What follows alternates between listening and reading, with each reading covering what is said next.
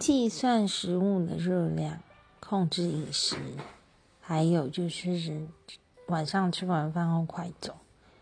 当然啦，最有效的解决方式就是可能还是要搭配去健身房，然后请个教练帮你计算一下，就是每天的代谢量。不过如果没有什么钱的话，可以先从控制饮食习惯开始。嗯，希望大家都能够，嗯，把自己的身材维持在最好的状态。